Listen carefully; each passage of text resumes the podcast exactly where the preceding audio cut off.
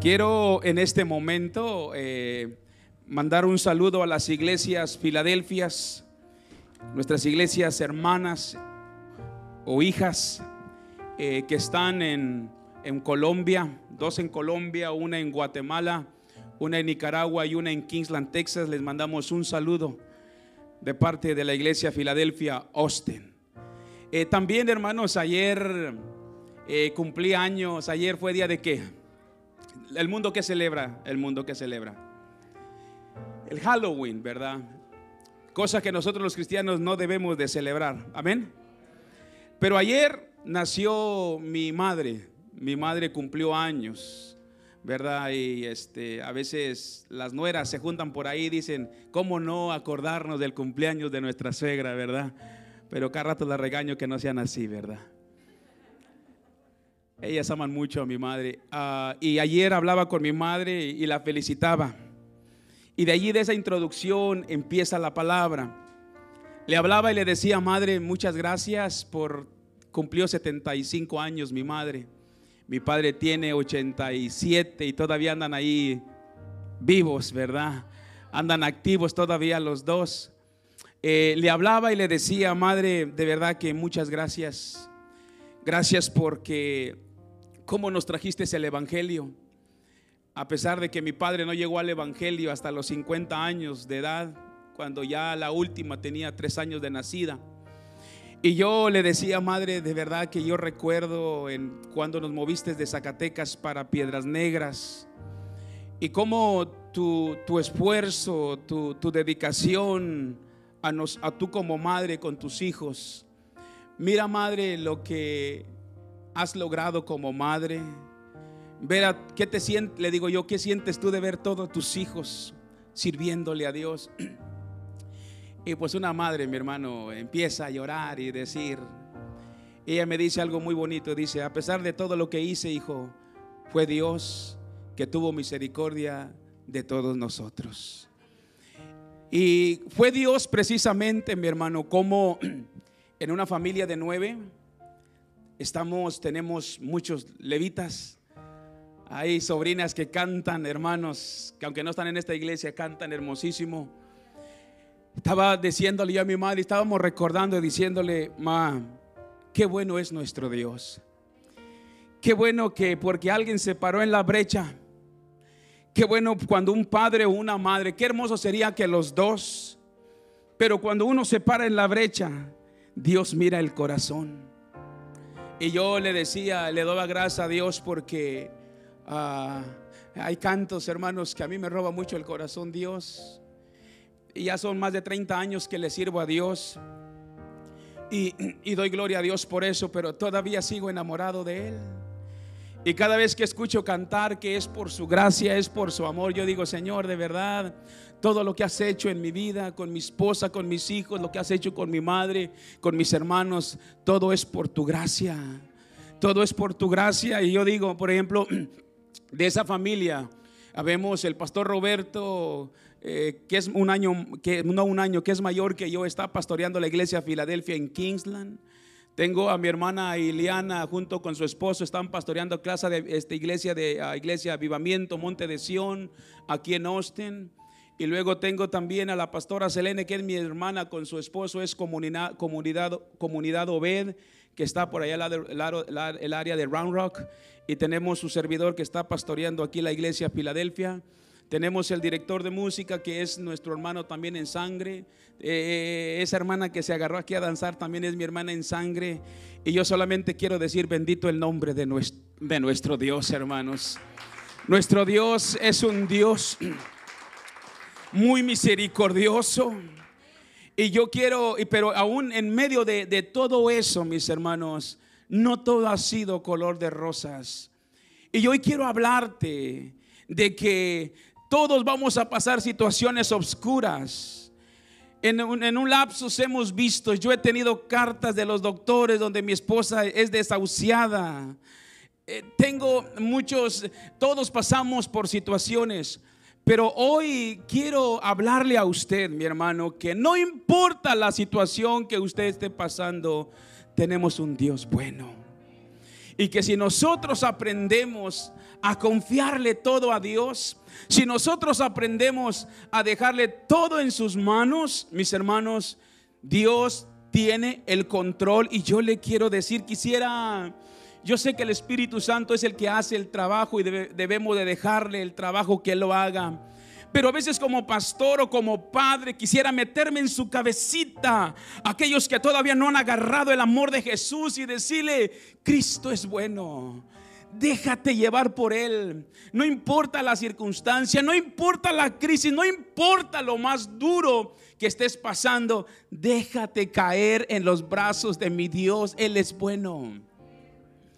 Y a veces uno quisiera... Eh, Veo de repente ovejas como vienen fervientes un, un servicio y se entregan por temporadas. Y después veo cómo se, cómo se van y andan un pie en el mundo, un pie acá. Y digo yo, si supieras qué bueno es nuestro Dios. Y aún así nuestro Dios sigue extendiendo misericordia y sigue extendiendo amor para cada uno de nosotros.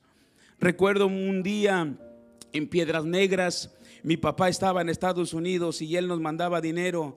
Se nos acabó el dinero. Yo recuerdo que nomás teníamos un día solamente, porque hasta eso Dios es bueno. Un día me recuerdo que nada más teníamos puras tortillas, puras tortillas. Éramos nueve, éramos ahí todos. Pero hermano, te voy a decir una cosa. Aunque falten las tortillas, aunque falte la carne, aunque falte la sal, nada más con que la presencia de nuestro Dios no falte. Eso es lo más hermoso. Cuando Dios no falta, todo va a estar bien. Amén o amén no amén, hermanos. Ahora, nadie está exento de crisis. Nadie, hermanos, está exento de crisis. Hombres, mujeres en la palabra de Dios, miramos cómo sufrieron, cómo estuvieron en medio de crisis que uno decía, wow. Y recuerdo a José, recuerdo a Pablo, recuerdo a muchos a muchos hombres que estuvieron ahí. Ahora, cuando todos estamos en diferentes crisis, hermanos, todos respondemos de diferentes maneras. Y, es, a veces es normal, pero hoy quiero hablarte con la palabra de Dios que hay maneras que se tienen que responder a la crisis. Y que si usted está en crisis, o usted está teniendo problemas, o usted no alcanza a mirar el horizonte y dice, no puedo salir de esto, yo quiero que usted ponga mucha atención a la palabra de Dios. Cómo dos personajes se tuvieron, estuvieron en medio de la crisis y cómo estos personajes se agarraron o cómo le hicieron. Y eso es lo que hoy le quiero, le quiero enseñar a través de la palabra de Dios. ¿Cuál es el primer paso que debemos tomar cuando enfrentamos una crisis? Cualquier paso. ¿Cuál es el primer paso? ¿Quién nos recomienda a Dios que hagamos cuando atravesamos momentos de sufrimiento? ¿Estás atravesando actualmente alguna crisis tú? ¿Cómo puedes tú salir adelante?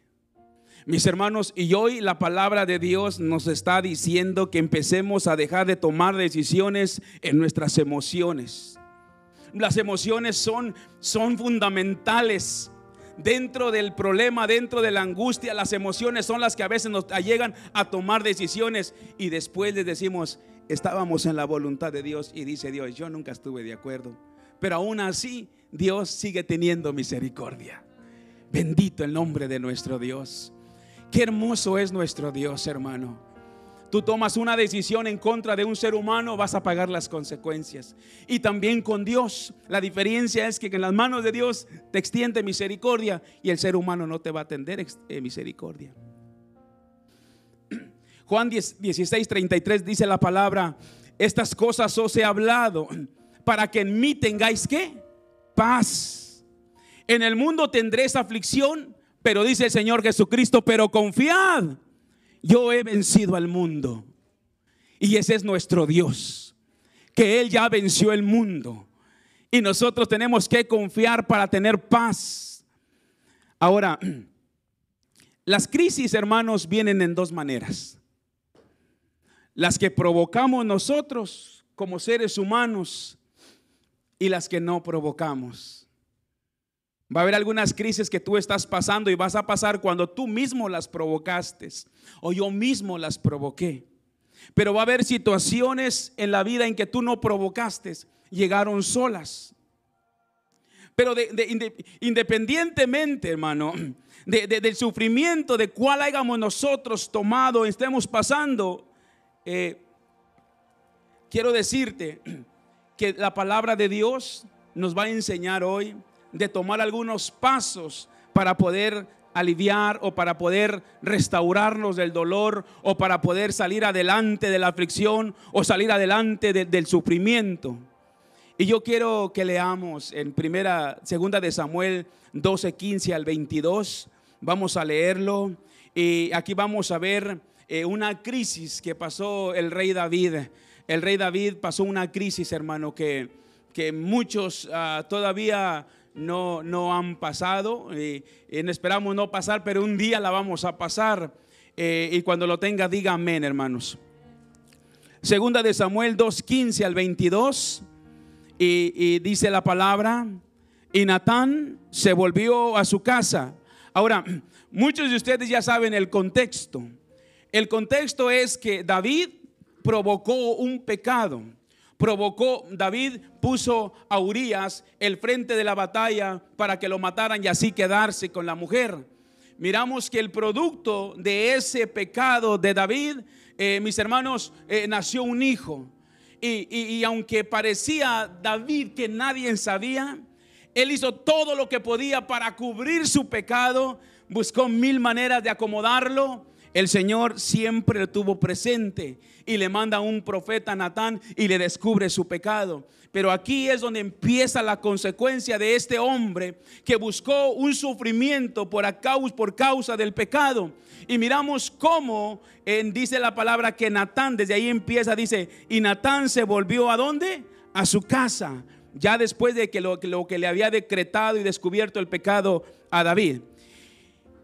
Todos juntos dice, y Jehová hirió al niño que la mujer de Urías había dado a David y enfermó gravemente. El 10. Entonces David rogó a Dios por el niño y ayunó David y entró y pasó la noche acostado en tierra. Y se levantaron los ancianos de su casa y fueron a él para hacerlo levantar de la tierra. Mas él no quiso, ni comió con ellos pan. Y al séptimo día murió el niño. Y temían los siervos de David hacerle saber que el niño había muerto, diciendo entre sí, cuando el niño aún vivía, le hablábamos y no quería oír nuestra voz. ¿Cuánto más se afligirá si le decimos que el niño ha muerto?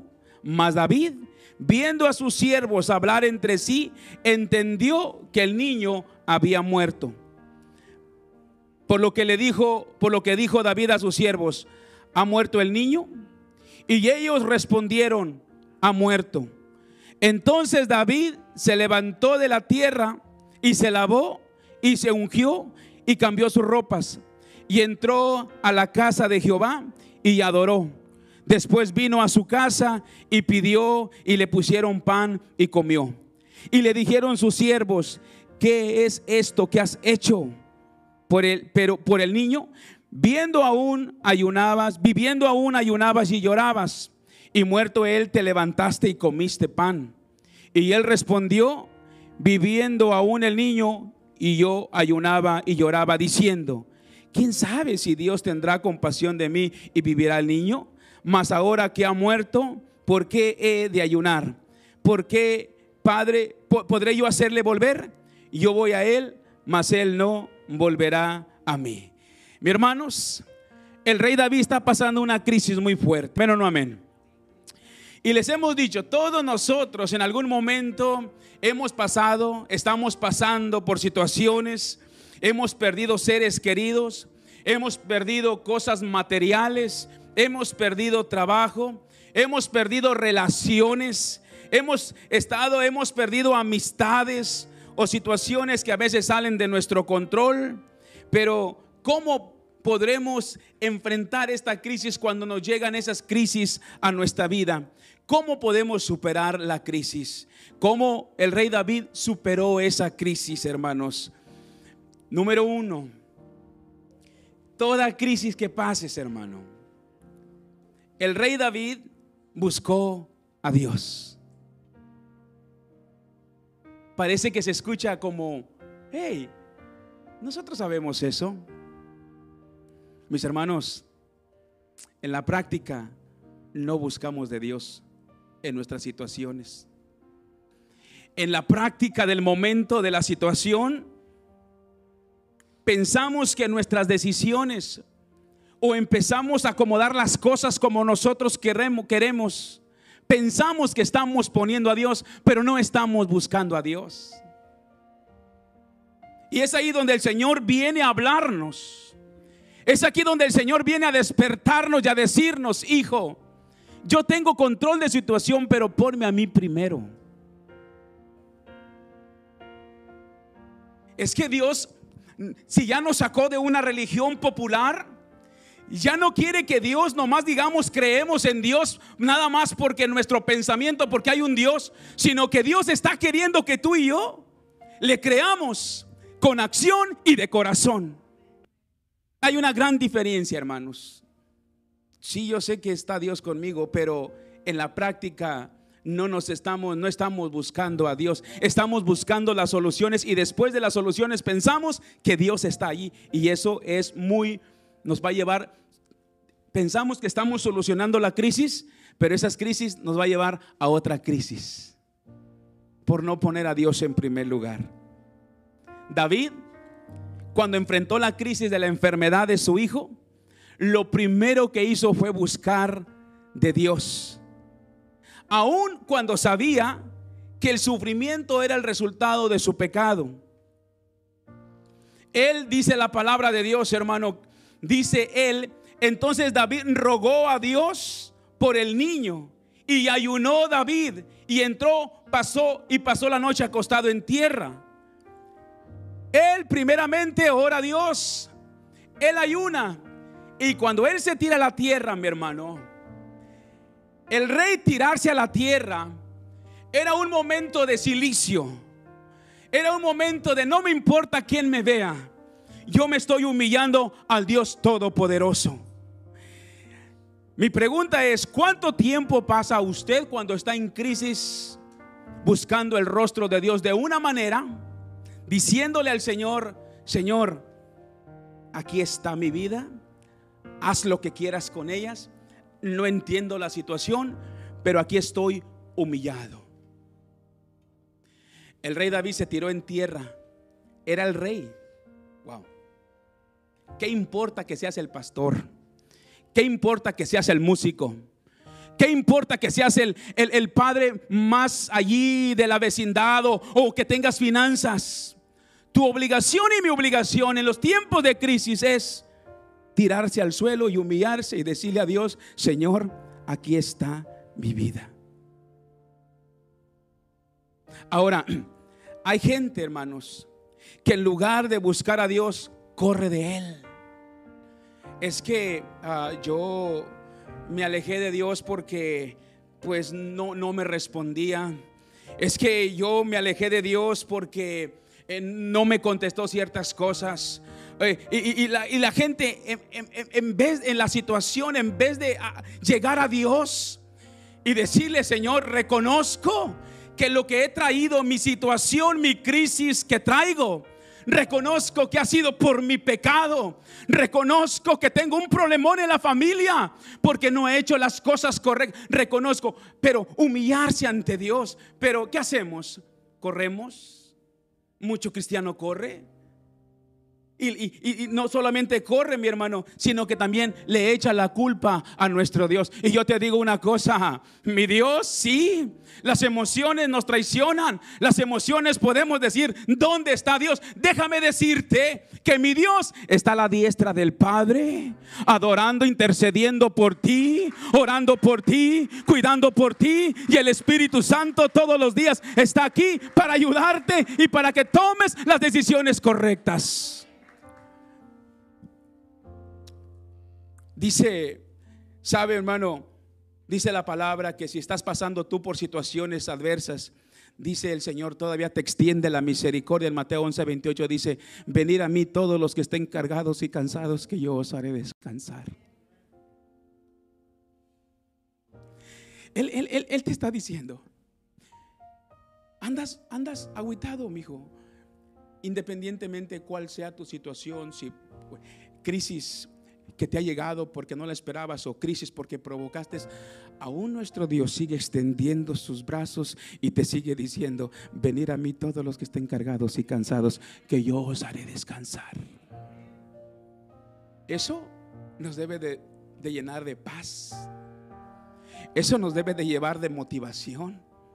Eso nos debe de, salir de aquí de, después de este servicio, decir, wow, wow, sí es cierto, sí es cierto yo me voy a dejar llevar en las manos de mi Dios. Porque en las manos de mi Dios hay paz. Porque dice que Jesucristo va pasando aquí y cuando Él pasa todo lo transforma. Él va a transformar tu dolor en alegría.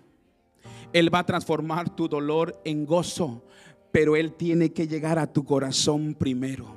Si no llega a tu corazón, usted no puede decir es que quiero paz, pero usted no quiere paz porque no quiere que Jesucristo llegue a su corazón, porque cuando Jesucristo llega a nuestro corazón, eso significa un cambio en nuestras vidas. Siguiente paso. ¿Qué hizo el rey David, hermano? Es, hay que enfrentar la realidad. Wow. Hay que abrir los ojos la situación que estás pasando, tienes que empezar a dejar de llorar. Y tienes que empezar a enfrentar y decir, este es una realidad. Ya no es que, pero ¿por qué me pasó? El, el rey David, hermanos, en el versículo 18, él dice, y al séptimo día murió el niño. ¿Por qué estaba ayunando y llorando David? Por su hijo por saber si Dios tenía misericordia de que su hijo viviera. Pero dice aquí que al séptimo día el niño murió. Y eso cuando David sabe, él acepta la realidad. Mi hijo murió. Tengo que aceptar que esa fue la voluntad de Dios. Cuando usted y yo aceptamos la voluntad de Dios en nuestra vida, el dolor se va a ir. Y se lo digo por experiencia. Yo ayunando, orando, diciéndole a mi Señor, Señor, haciendo, ah, haciendo este, todo lo que hace un cristiano ah, para que Dios no me se llevara a mi esposa eh, ayunaba y le decía a intercesores, oren por mi esposa, yo oraba hasta que llegó un momento en que yo ya miré que no había respuesta. Yo miraba cómo mi esposa se me estaba yendo y llegó un momento en que yo ya hice lo que hizo el rey David. Acepté, y usted puede decir, no, nunca acepte hermano. Acepté y le dije al Señor, Señor, si tu voluntad es llevártela, llévatela, pero, pero sana. Hazme sentir paz. Fue esa noche de oración que le dije al Señor, Señor, hágase tu voluntad. Tu voluntad es más perfecta que mis pensamientos. Y muchos de nosotros por eso no viene la sanidad o a veces no viene la paz o a veces no viene el resultado de lo que tú estás orando porque no lo quieres dejar soltar. Y yo recuerdo que esa noche le dije al Señor, y yo estaba cansado, humanamente ya estaba cansado, todas las noches ayudarla, todas las noches cobijarla, todos los días de servicio mirarla, que se quitaba los zapatos porque ya no podía caminar. Yo, yo, yo empecé a mirar a mis hijos ahí sufriendo, yo ya le dije al Señor, Señor, dame paz. Y fue una madrugada cuando el Señor me mostró en oración y me dijo, ella va a ser sanada. Esa misma noche. Y véanla ahí. Ella ha sido sana por la pura gracia de mi Señor Jesucristo.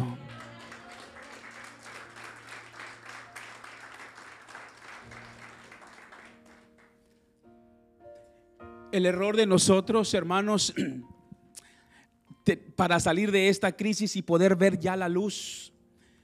Yo no creo en un Dios que te tiene en una oscuridad todos los días. que no puedas verlas. yo no creo en ese Dios. Yo creo que somos nosotros los que queremos permanecer en medio de la oscuridad. Somos nosotros con nuestros hechos. Somos con nosotros con nuestras formas de pensar. Somos nosotros los que estamos todavía viviendo en la oscuridad. ¿Qué te quiero decir con esto? Estamos atravesando a veces en crisis porque estamos nosotros viviendo en una vida de negación. Es que yo no lo quiero aceptar. Es que yo no lo creo. ¿Cómo a mí? ¿Cómo es posible que, que, que me mintieron? ¿Cómo es posible que me dieron la espalda? ¿Cómo es posible que, que, yo tanto amor que les di y ahora, eh, ahora eh, hablan de mí? ¿Cómo, es posible? Y estás en crisis y los ves y hay sufrimiento. Y ves a la suegra, ves al suegro, ves a tus hermanos, ves a, tus, a tu sangre, ves a los vecinos, ves en tu trabajo. ¿Y cómo es posible que yo ayudé a ella y ahora fue y me puso? Acéptalo. Si te dieron la espalda, acepta lo que alguien te dio la espalda. No es nada nuevo. Tú no debes de confiar en el hombre primeramente. Tú debes amar al hombre independientemente te traicione o no te traicione. Palabra de Dios. Tú tienes que dejar de llorar ya. Tú tienes que empezar a decir, le di todo mi amor, toda una vida y, me dejó, me abandonó por otra. Pues te abandonó. Acepta la realidad. Y entre más aceptas, tú vas a empezar a poder salir adelante. El rey David ayunó, estaba, y cuando miró que su hijo murió, él empezó a decir, ya mi hijo murió. ¿Qué hizo? ¿Qué hizo David? Se levantó y no se quedó tirado. Y ese es el punto número tres hay que levantarse. Hay que levantarse. Forme su carácter de Jesús en usted. Usted no puede siempre andar mendigando lástima. Usted no puede andar mendigando amor. Porque el amor completo está en nosotros por Cristo Jesús.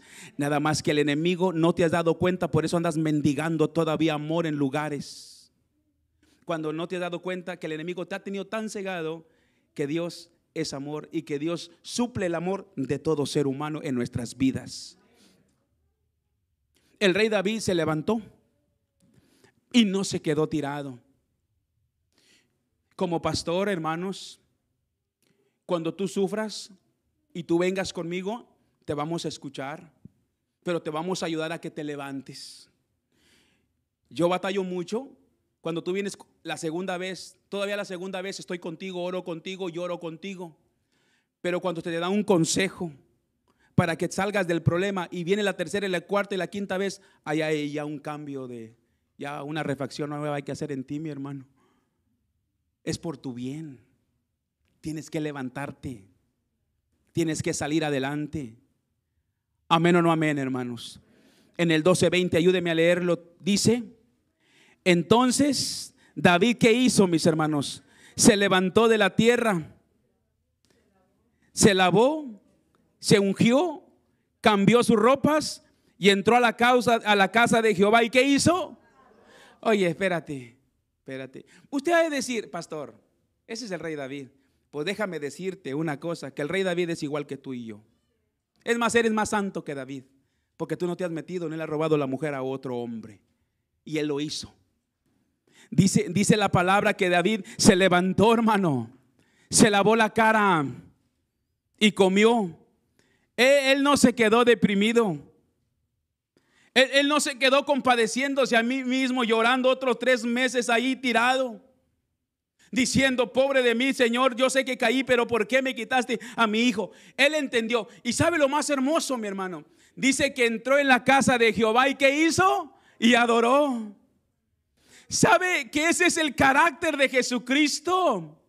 Que tiene que formarse en nuestras vidas.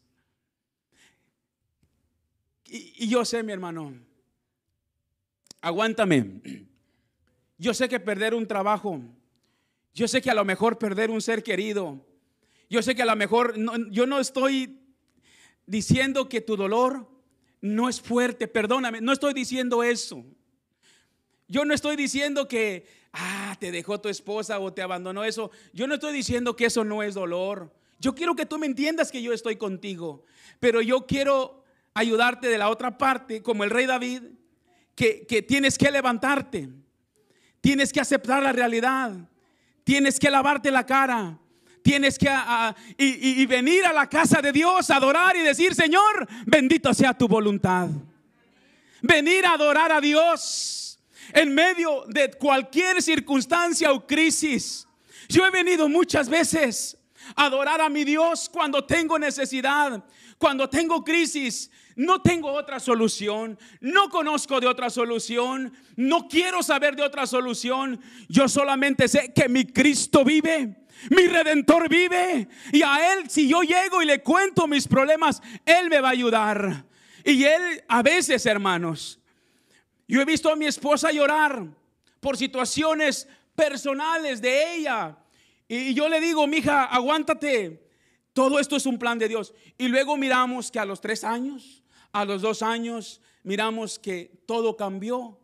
Y yo digo, wow, bendito el nombre de nuestro Dios.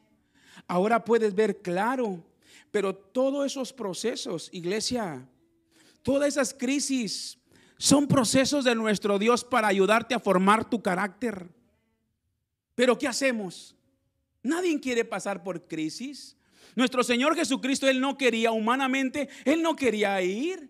Él dijo, Señor, si es posible, pasa este vaso. O sea, Él, pero al final dijo, bueno, si tú quieres, pues yo voy.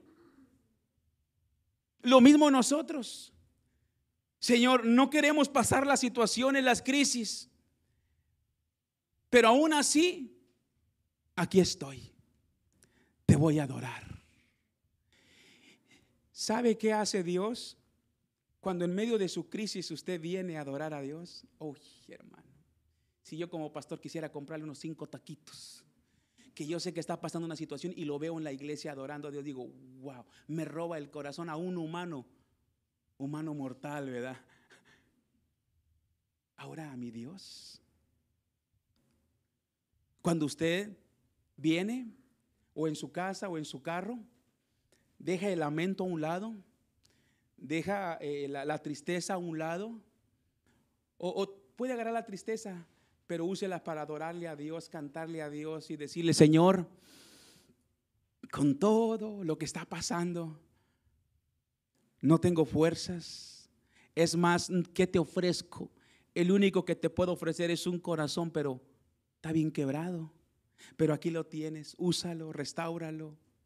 Y cuando usted hace eso, mi hermano, Dios se pone tan contento porque está diciendo, ese es mi hijo que ha entendido y está respetando mi voluntad. Amén o no amén, hermanos. Y sabes, hermano, ¿a dónde, a dónde vamos a ir? ¿A dónde vamos a ir si Él es nuestra fortaleza? Él es el que nos levanta. Hay que levantarse. El apóstol Pablo viene y nos dice en 2 de Corintios 4, 8 o 9 dice, "Estamos atribulados en todo, mas no angustiados, en apuros, mas no desesperados. Isaías 40, 31, el 29, el 9 dice, perseguidos, mas no desamparados, derribados, pero no destruidos. Y usted quizás ha estado derribado, pero todavía no está destruido. Usted quizás están pasando situaciones, pero todavía se está levantando en el nombre de Jesús. Porque tenemos un Dios poderoso. Y es tiempo de que se levante. Es tiempo de que se sacuda la tierra, iglesia. Sacúdase la tierra. Porque Dios, Dios es bueno. Isaías 40, 31 dice, pero los que esperan en Jehová tendrán nuevas fuerzas, levantarán a las alas, levantarán alas como las águilas, correrán y no se cansarán, caminarán y no se fatigarán. Y en esta iglesia hay hombres entregados y dispuestos que todos los días están limpiando de las crisis que vienen porque tienen que pararse frente y tenemos un capitán que su nombre es Cristo Jesús. El mayor ejemplo, el ejemplo de ejemplo, su nombre es Cristo Jesús. El 4. Punto. Límpiate la tierra. Estaba todo empolvado, hermano. David duró días, siete días, tirado en la tierra. No estaba en uno, ¿cómo se le llaman esos? Una camita a veces para orar. Hasta somos bien chiflados nosotros, hermano. Yo de la Walmart tengo así como una cobijita y la subo ahí arriba. Y como mi piso en el segundo piso es de puro, pura madera. No, pues no la voy a tirar todavía hasta que Dios me hable, ¿verdad? Pero la, la tiendo y digo yo, y como está colchoncito, y dices, horas ahí y dices tú, wow, ¿verdad? el rey David, no, mi hermano, estaba en la tierra. ¿Cuántos de nosotros, hermano, no estaría bueno hacer eso? No sé, ¿verdad? Yo no vaya, tampoco no va a llegar del servicio después tirarse allá, no, donde no hay sacatito, nada de eso, hermano. Tierra ya, vamos. A lo mejor como mi, perrita mía tiene allá un lugarcito donde tiene así con pura tierra. La decir, mía, dame chance, ahora me toca a mí ahí. ¿Por qué no, verdad? Y humillarse ante Dios. Aunque salga llena de pulgas o llene todo eso, pero no importa, hermanos. Lo importante es humillarnos ante Dios. Sacúdete las pulgas. Sacúdete la tierra. Sacúdete la comodidad. Ahora ya queremos hablar hasta con los asientos, que nomás lo puchas un botón y te avienta para atrás el carrito. Hoy estás entrado en la oración y sientes calor y te levantas y le pones a la y otra vez para atrás. A veces Dios quiere que nos quitemos de todo eso. El rey David, hermano, se limpió. En segunda de Samuel 12:20 dice la palabra, entonces David se levantó de la tierra y se lavó y se ungió bueno, lo habíamos, ya lo habíamos leído eso.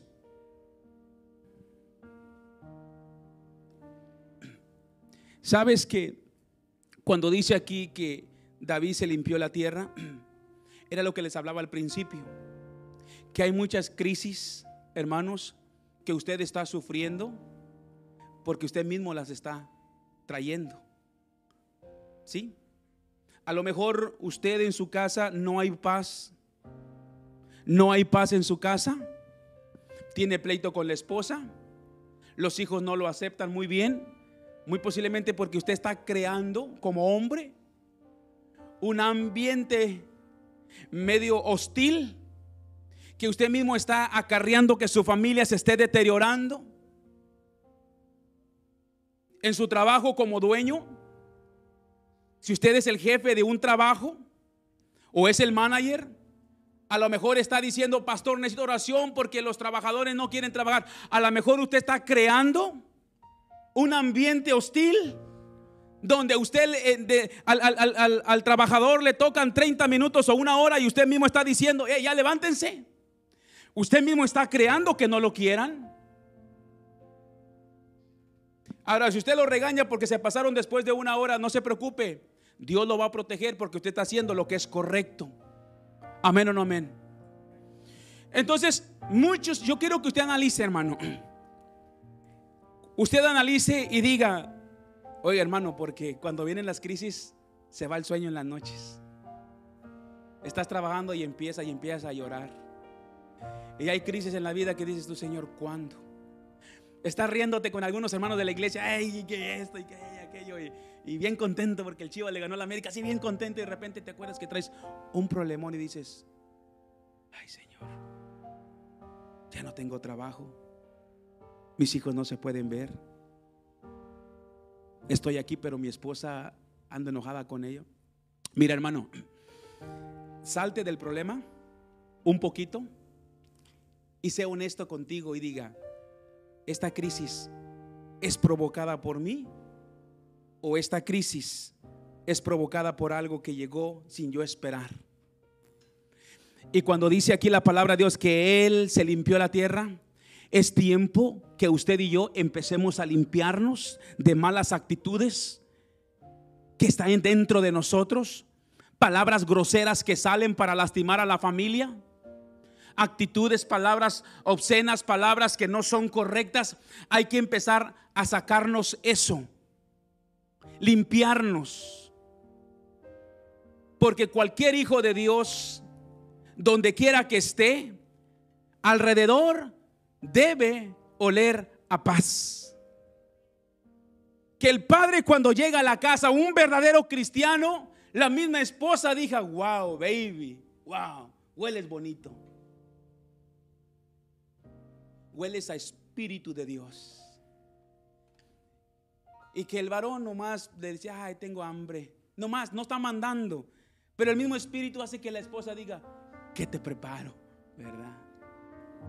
Bueno, y si no hace caso a la esposa, es un problema de la esposa que tiene que empezar también a sacar muchas cosas dentro de ella. ¿Sí o no?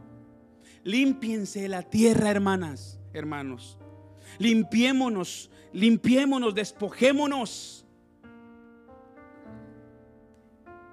Y cuando nosotros nos despojamos, y si eso está causando problemas en nuestro hogar, donde quiera que estamos, en el trabajo o en la iglesia, nos empezamos a despojar. Y luego dice, hermanos, que se fue y se puso nuevos vestidos. De hecho, hermanos, la Biblia a mí me habla que cuando andábamos en el mundo, traíamos unos vestidos andrajosos, sucios. Al momento de que el Señor nos perdona y nos limpia y nos hace nuevas criaturas, desde ese momento el Señor nos pone nuevos vestidos. Pero esos nuevos vestidos tenemos que mantenerlos limpios, sin mancha.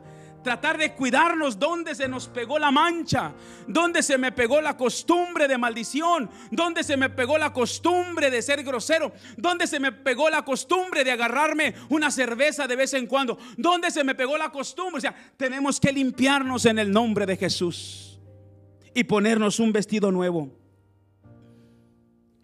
Y al final de todo, mi hermano, independientemente cuando nos ensuciamos, el Señor en Salmos 86, 15, decía el salmista, él lo decía de corazón, decía, mas tú, Señor, Dios, misericordioso y clemente, lento para la ira y grande en misericordia y verdad. Ese es nuestro Dios. Ese es nuestro Dios. Otro punto. Cuando usted tenga una crisis, y lo hizo el rey David, el rey David no se aisló de la gente. Y eso sucede en muchos de nosotros. Cuando nosotros tenemos un problema nos aislamos. Queremos estar solos y ese es el error más grande, hermanos en el 20 al final dice, después vino a su casa, la segunda parte dice, después vino a su casa, ¿y qué? Y cambió sus ropas, vino a su casa, vino y pidió también de comer, vino con la gente, no se aisló, pidió de comer, no quiso sufrir su, su sufrimiento Vino a estar con la gente. Mira hermano, escúchame bien. Y los que me ven en línea, escúchenme bien lo que le voy a decir en esta tarde, en esta mañana. Le voy a decir una cosa. El mayor error que podemos cometer nosotros los padres es no llegar a la iglesia. El mayor error, por muy duro que haya sido, por muy dura la decepción que haya sido, haya sido, por muy duro que te hayan dicho, por muy duro que lo que te hayan hecho, tú no tienes que aislarse. Si tú te aíslas y te quedas en casa y dices, es que yo lo veo en línea o veo otros predicadores, mi hermano, la iglesia, a pesar de ser un grupo de imperfectos, que todos nosotros, incluyendo al pastorado, somos imperfectos, la iglesia fue puesta para venir a escuchar la palabra de Dios, para convivir entre hermanos y para adorar todos juntos como hermanos en armonía. El mayor error que puedes cometer como padre es aislarte. Si no estás contento en una iglesia, búscate otra, pero no te vayas a aislar en tu casa. No te quedes en tu casa. ¿Sabes qué estás haciendo? Inconscientemente el enemigo te ha puesto una venda y nos pone vendas y pensamos que la casa es el lugar más seguro. Pero la casa puede ser usada para Satanás. ¿Sabes qué está haciendo el enemigo? Diciendo, tus hijos te están viendo. Tus hijos están viendo tu carácter. Tus hijos están viendo cómo te estás comportando. Que en los momentos de crisis tú te aíslas. ¿Sabes qué? Tus hijos están viendo eso. Ellos no van a decir, oh, yo recuerdo cuando a mi papá no lo querían en cierta iglesia o cuando a mi papá le quitaban puestos, lo que sea. Yo miraba cómo mi papá seguía adelante y es el carácter que estoy agarrando de mi padre. el dolor que le estás causando, el dolor que le estás causando, la enseñanza que le estás causando a tus hijos. Cuando tú eres el padre y la madre los que deben estar adelante, en, llevando y diciendo, eh, vamos a salir adelante, hijos.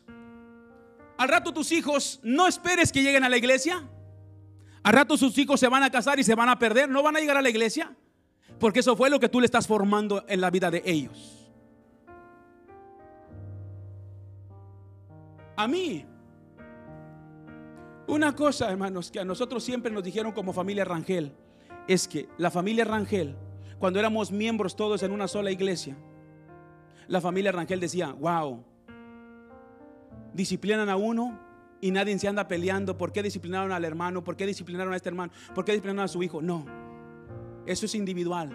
Y había un trato entre la familia, entre nosotros, entre los hermanos.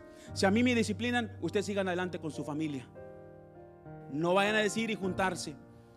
A mí yo recuerdo una vez que me disciplinaron bien injustamente, hermanos. Pero yo le doy gloria a Dios por la indisciplina injustamente. Porque cuando Dios tiene un propósito en tu vida, mi hermano, Dios te está probando. Dios te está diciendo, este lo voy a tratar, lo voy a poner en un lugar, pero le voy a hacer pasar cosas para ver si aguanta. Si no me aguanta la primera, busco a alguien más. Saúl no me aguantó a la primera, busco a David. Elías, a pesar de que es un gran profeta de Dios, él se retiró del, ministerio. Eh, vea, escucha la palabra de Dios. Y Dios fue y lo buscó. Le llevó de comer. Se presentó. Le mandó un ángel. Y David no carburaba. Y él le decía, David, eh, perdón, Elías, adelante. Hasta que el Dios le dijo, Elías, sal de allí y ve, búscate a alguien más, porque alguien más va a tomar tu lugar. Y se queda uno como, pero él tuvo buscándolo. Una vez recuerdo que mi hermano Pavel llegó y me dijo al oído, dijo, carnal, así nos hablamos antes de carnal. Ya cambió, ya me dice pastor. Pero éramos hermanos en carne, o sea, somos hermanos en carne y todavía no, yo era pastor, era miembro y me decían, carnal, me abrazó y me dijo, wow, te disciplinaron duro, ¿eh? Ya no estás, ya no estás siendo maestro, te disciplinaron. Dice, pero, pero no te disciplinaron. Y yo recuerdo que lo miré y le dije, Pave, este es un asunto entre Dios y yo. Yo sé, carnal, yo sé. Y se fue y se sentó a la iglesia.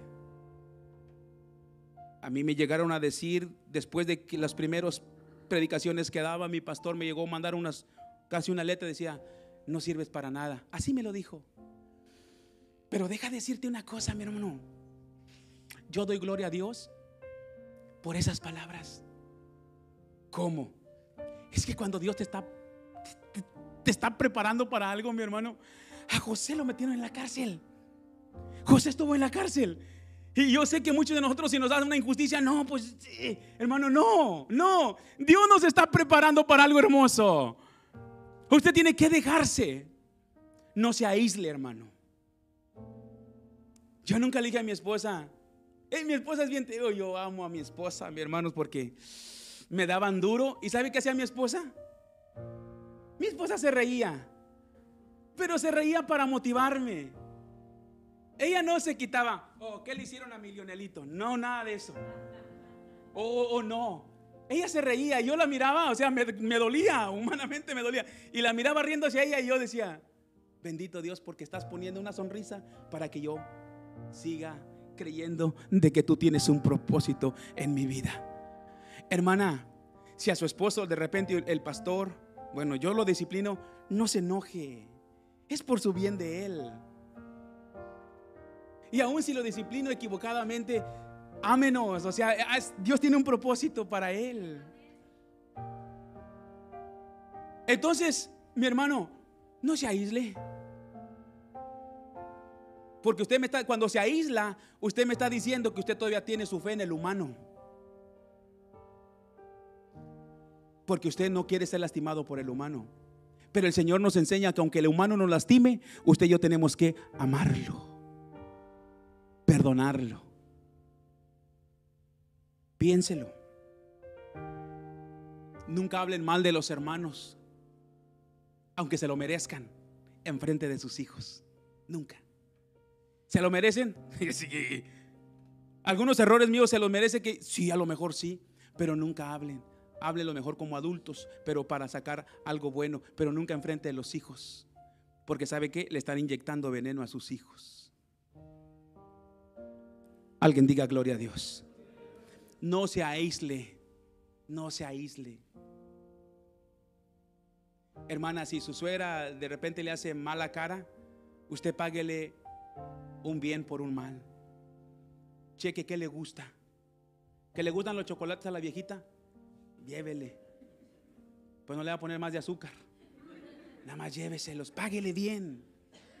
Páguele bien. Que su suegro muchas veces no lo, no, no, ya está en contra de usted. Vaya, búsquelo después de hoy, búsquelo. Lléguele de sorpresa. A la da un ataque al corazón y usted dice, wow, bendito Dios, ¿verdad? No sé. Pero usted está haciendo lo correcto. No se aísle. Venga a adorar a Dios. Y si los que me ven en línea de otras congregaciones, si están aislados por X razón, no se queden aislados. Busquen un lugar, busquen una iglesia donde adorar. Tu familia tiene que ir a adorar, tus hijos tienen que ir a adorar al Rey de Reyes y Señor de Señores. No se aísle. Por último, y con esto termino. ¿Sabe por qué el rey David se levantó, mi hermano? Él tenía que seguir cumpliendo el propósito de Dios. Del 27 al 29 vamos a leerlo, según de Samuel, del, del, del 17, del 27 al 29. Cuando lo tenga, dígame. Con esto vamos a ir terminando. ¿Alguien lo puede leer? Pónganmelo ahí, mijo.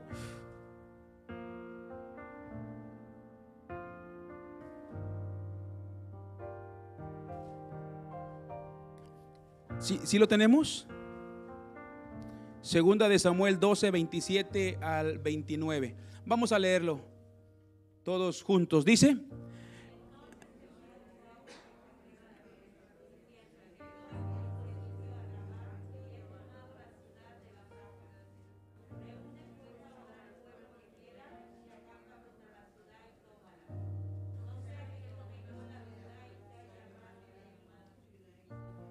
y juntando David.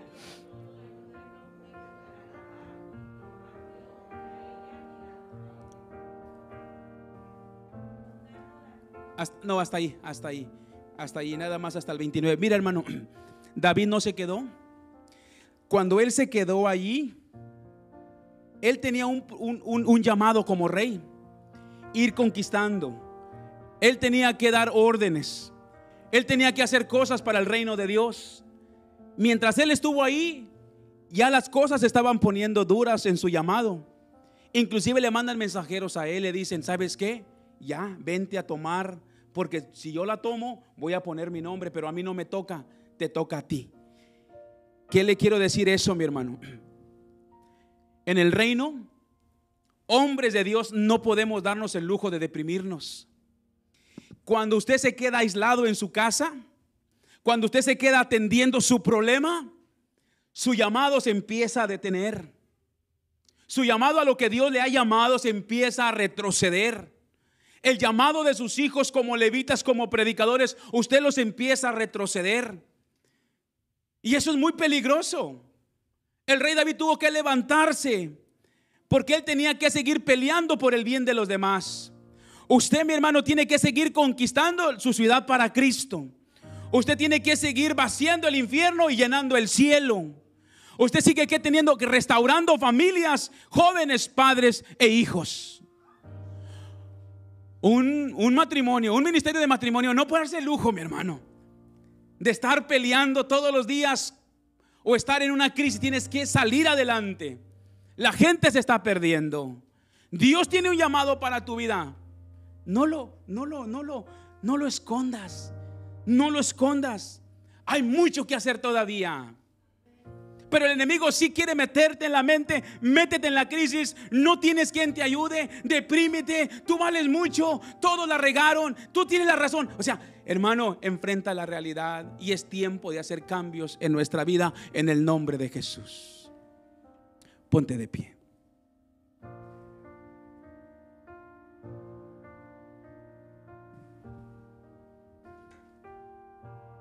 Póngame atención por los últimos tres, cuatro minutitos.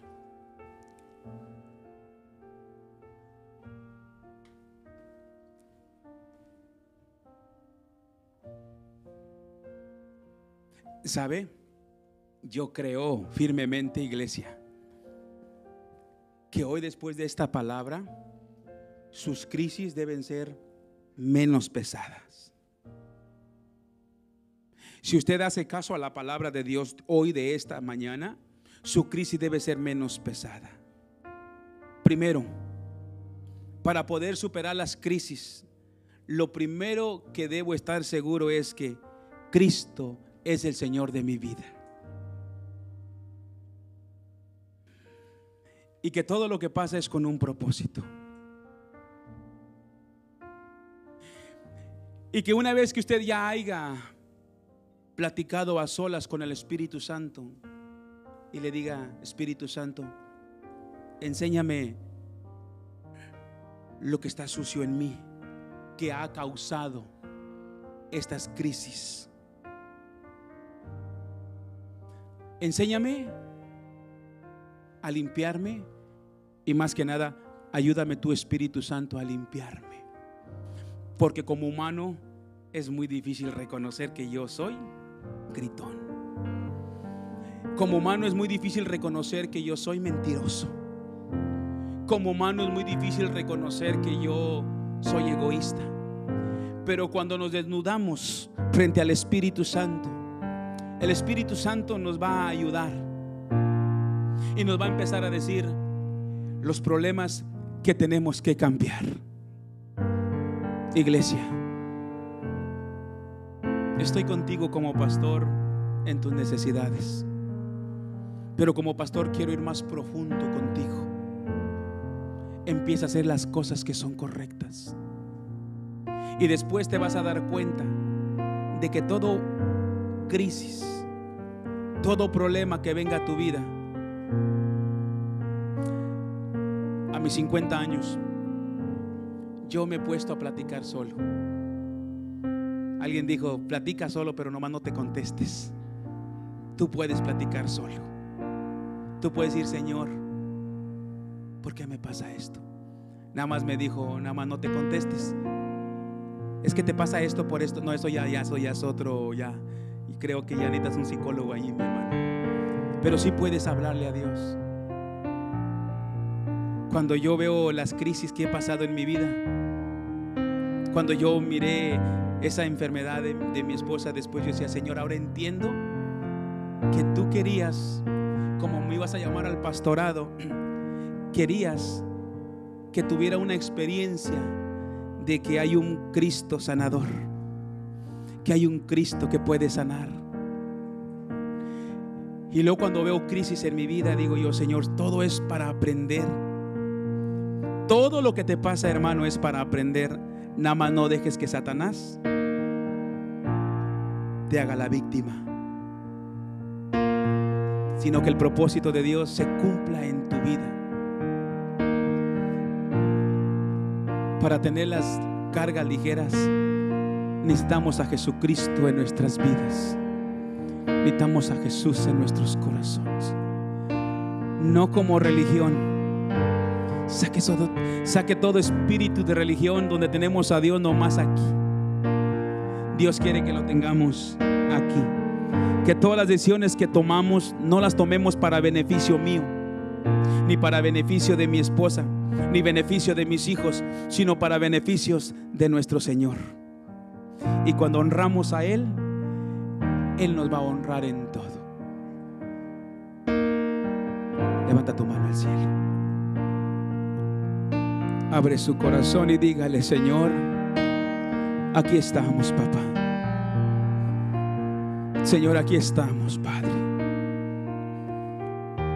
Aquí estamos desnudos frente a usted, Espíritu Santo, pidiéndole en el nombre de Jesús que nos ayude, Señor. Señor, si hay alguna familia que está pasando por alguna crisis, Señor, hágales entender. Yo le pido, Padre, atreviéndome como autoridad espiritual, no lo saque del problema hasta que entiendan que usted está hablando a cada corazón.